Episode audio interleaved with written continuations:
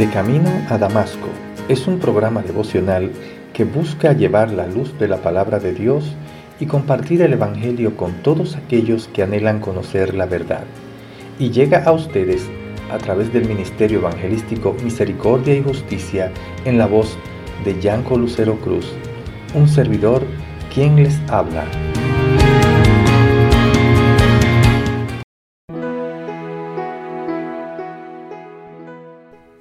Les dijeron, ¿por qué buscan entre los muertos al que vive?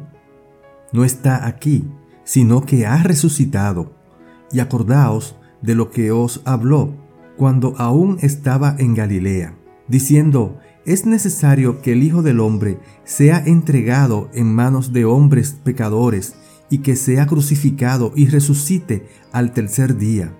Entonces ellas se acordaron de sus palabras. Lucas 24, 5 al 8.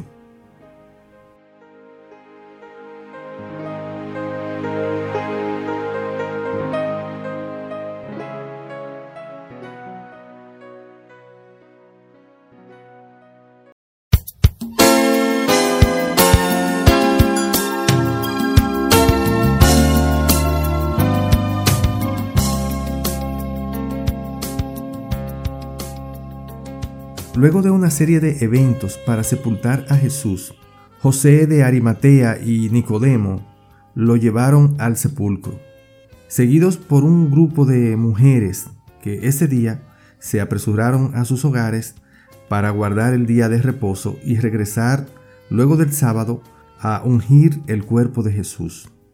El domingo temprano por la mañana estaban de regreso al sepulcro las mujeres que querían hacer todo lo posible y todo lo que estuviera a su alcance para terminar de preparar el cuerpo del maestro según sus costumbres para su descanso. Sin embargo, lo que encontraron fue que la piedra había sido removida y unos visitantes celestiales con vestiduras resplandecientes aparecieron junto a ellas. Y entonces ellas se sobrecogieron de temor, echando sus rostros a tierra delante de aquellos ángeles.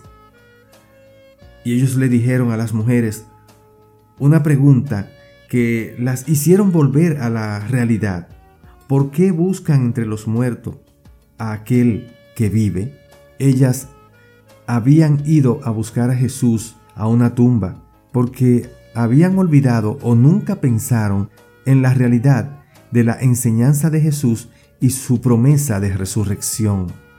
En el libro de Lucas, Jesús predijo su muerte tres veces y Jesús predijo también su resurrección en dos ocasiones, en el capítulo 9, 22 y en el capítulo 18 del 31 al 33, donde dice textualmente, Tomando Jesús a los doce, les dijo, He aquí subimos a Jerusalén y se cumplirán todas las cosas escritas por los profetas acerca del Hijo del Hombre, pues será entregado a los gentiles y será escarnecido y enfrentado y escupido, y después que le hayan azotado, lo matarán, mas al tercer día resucitará. Los ángeles le confirmaron y le recordaron que Jesús había resucitado y ellas entonces recordaron, entonces todo recobró sentido cuando confirmaron que el cuerpo de Jesús no estaba allí, que la tumba estaba vacía. Amiga, amigo, si las enseñanzas de Jesús y su existencia terrenal no se hubieran proyectado más allá de su muerte y sepultura, lo mismo habría sucedido con su historia. Jesús habría sido considerado simplemente un revolucionario más que murió trágicamente por una causa propia. Una causa importante, pero no más importante que una multitud de otros líderes políticos y religiosos de la historia. La resurrección fue lo que hizo que la fe cristiana se extendiera por todo el mundo. La resurrección marca claramente el carácter único de Jesús entre los líderes religiosos. Esto mismo también establece una diferencia hoy día. A la luz de la resurrección, las personas deben reevaluar quién era y es Jesús. Él es el Hijo prometido de Dios, que cumplió la justicia del Antiguo Testamento, sufrió por nuestros pecados y fue vindicado cuando Dios lo resucitó.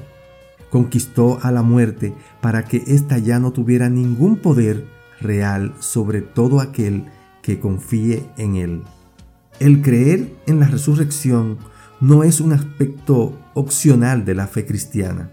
Sin la resurrección, el mensaje cristiano no ofrecería esperanza, pero con ella, la fe cristiana no solo ofrece esperanza, sino también la certeza de la vida después de la muerte y la vida eterna. Oremos.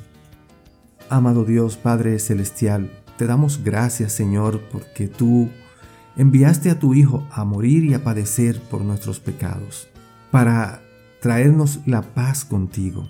Pero también nos sobrecogemos de gozo y de alegría al saber que fue confirmada aquella promesa que hiciera de que sería levantado de los muertos para vencer la muerte.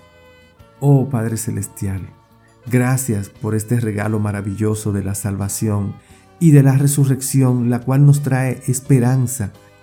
Te pedimos, Señor, que cada día vivamos consciente de que Jesús hoy está sentado a tu diestra y reina con poder y gloria. En el nombre de Jesús. Amén.